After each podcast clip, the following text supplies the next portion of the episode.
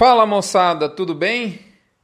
Rapaz, quis dias, como diz o meu funcionário, quis dias quentes, agitados nós estamos vivendo, é ou não é?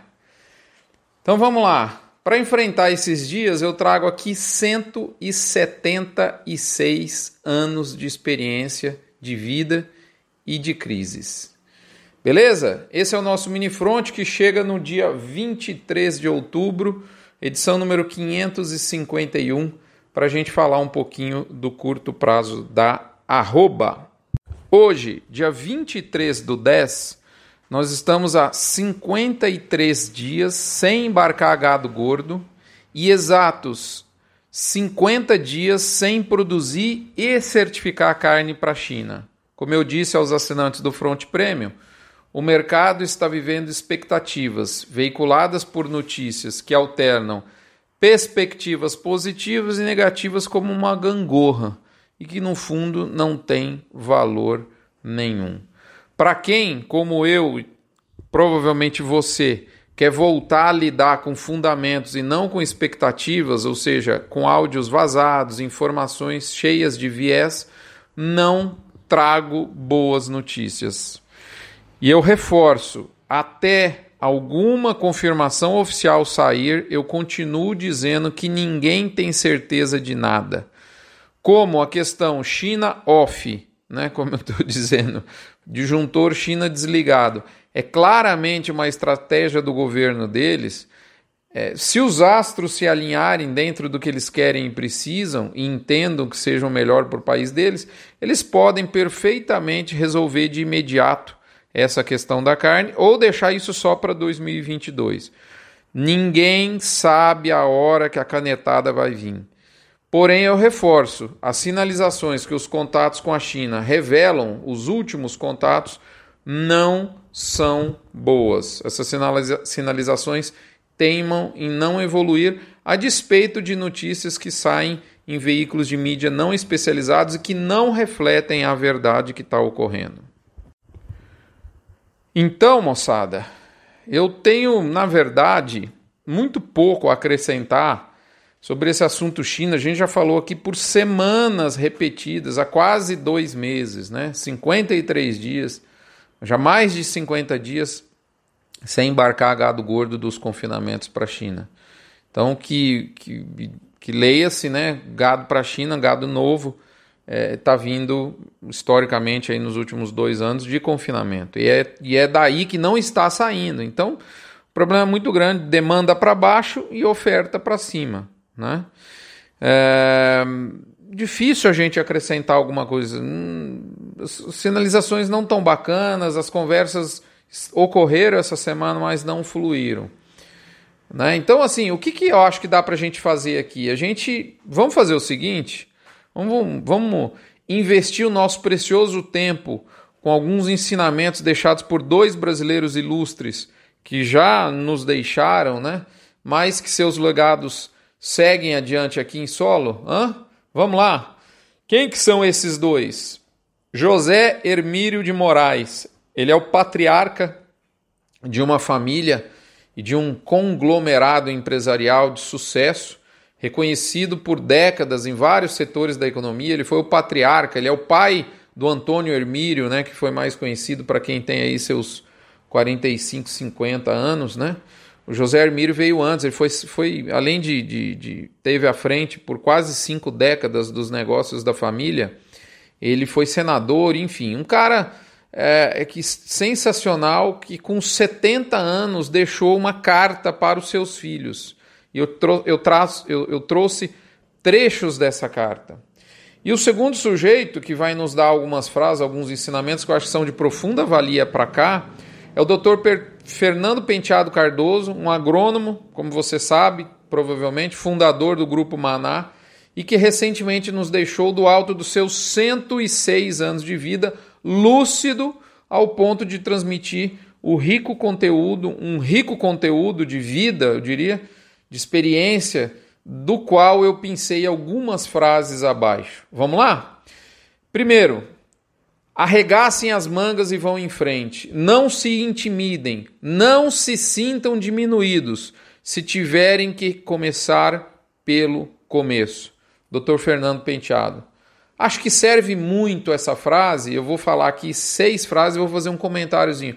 Acho que serve muito essa frase para quem teve um prejuízo grande no confinamento de mil, mil e quinhentos, mil e oitocentos reais por cabeça com tudo que está acontecendo. Segundo, estudem sempre, a vida toda, para manterem-se em dia com a ciência, com a tecnologia e com a economia. Tenham sempre disposição para mudar, não se deixem fossilizar. Moçada, Dr. Fernando Penteado novamente, eu até me arrepio quando eu leio isso. Estudem sempre, a vida toda. Muita gente fala, ah, eu me formei, agora eu vou trabalhar, vou parar de estudar. Engano seu. E olha que coisa bacana, ele sugere que a gente fique sempre a par da ciência, da tecnologia e da economia. Eu diria que a gente tem trabalhado com uma ciência de um nível muito ruim, né, de uns anos para cá. A ciência da década de 70 do agro era muito melhor. A Embrapa foi da onde a Embrapa, nome santo da, da boa ciência da, da, da, da agricultura e da pecuária, nasceu. A gente deixou isso um pouquinho para trás. Hoje, quem, quem que fala de Embrapa são poucas pessoas, muito menos do que deveriam referenciar e reverenciar a Embrapa. Né? É, tecnologia a gente gosta de usar, muitas vezes usa mal. Tenho falado com vendedores de máquina, é tragédia. No preço que está as máquinas, o sujeito leva um trator para a fazenda e depois de um mês e meio tem terra dentro do ar-condicionado do trator. Infelizmente é assim que funciona. E outra coisa que o Dr. Fernando Penteado falou: estar em dia com a economia. O que está acontecendo nesse momento é um problema econômico brasileiro e fora do Brasil.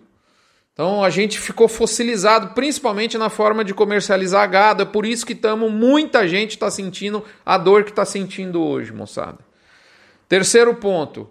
Foi sempre meu desejo diversificar os empreendimentos do nosso grupo industrial. Durante longos anos, verifiquei que quem tem tudo num só ramo de negócio tem alguns anos bons e muitos anos maus. José Hermírio de Moraes.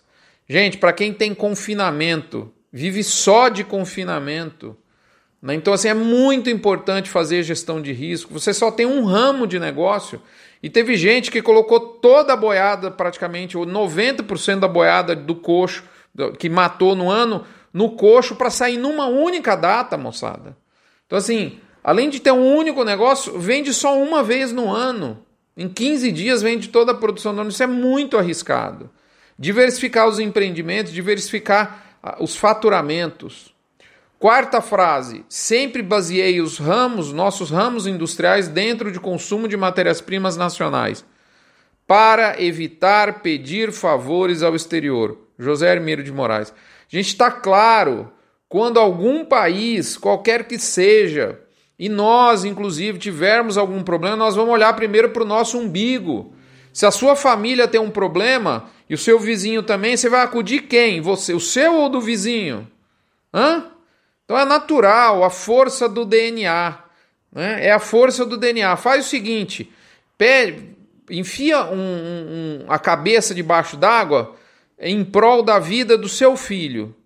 Agora enfia a cabeça debaixo d'água em prol da vida de uma pessoa que você nunca viu na vida. Qual dela? Qual? Você acha que, que, que quanto tempo você fica sem respirar em favor da vida do seu filho, em favor da vida de alguém que você não conhece? Então, moçada, é, José Hermírio de Moraes falou: quem depende muito do exterior passa calor uma hora. Quinto ponto. Bom, só voltar um pouco no quarto, né? Já, já deu para entender de quem eu estou falando, né? A gente está dependendo, mais de 50%, 56% das nossas vendas são para a China, moçada. Tá errado isso. Não é que tá errado vender para a China, só tá errado ter uma altíssima concentração. Quinto ponto, Desejo chamar a atenção de vocês nesse mais solene momento dos meus 70 anos de vida que nenhum negócio deve abranger mais de 50% dos nossos recursos. Quem não diversificar a produção mais cedo ou mais tarde terá anos difíceis. Tá aí, ó. 56, 60% da nossa venda para um único cliente, moçada. Não precisa falar mais nada. José Hermílio de Moraes falou há muitos anos isso. Sexto e último ponto. Esse é muito bacana, cara. E acho que é isso que a gente tem que fazer nesse momento de desafio de dor. Os vários patamares do sucesso se condicionam sempre à dedicação, ao trabalho, ao esforço, à honestidade de propósito, ao estudo e especialmente à pertinácia. A perseverança deve prevalecer em todas as iniciativas, por mais modestas e primárias que sejam. A sorte na vida, um fator que não pode ser relegado, acontece geralmente para quem está com a camisa molhada. Raramente ocorre em ambiente de sombra e água fresca. Fernando Penteado Cardoso. Precisa dizer mais alguma coisa, moçada? Vamos finalizar por aqui dizendo que esses ensinamentos valiosos servem como um alento para o momento que muitos estão passando. Eu tenho notado sentimentos à flor da pele, um momento muito pesado. Nada como a experiência desses dois ícones do empreendedorismo do Brasil, do agro, de diversos outros setores industriais, para nos dar suporte a fim de seguirmos adiante nesse momento de profundo desafio. Eu repito, acredito, a fé e o nosso trabalho vão vencer. Moçada, obrigado pela audiência, pela paciência. Essas informações chegam no oferecimento das nossas empresas parceiras MSD, Vmax, Nutron Cargill, UPL Pronutiva, Cicobi Cred Goiás, Boitel Agropecuária Grande Lago, Alflex Identificação Animal, Asbran e Gerente de Pasto. Não se esqueçam da campanha do agro contra o câncer do ano um real por cabeça batida.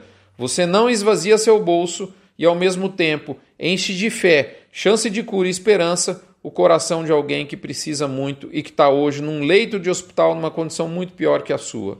Um abraço, até a próxima semana. Saúde, fé e trabalho. Vamos lá, moçada, anima!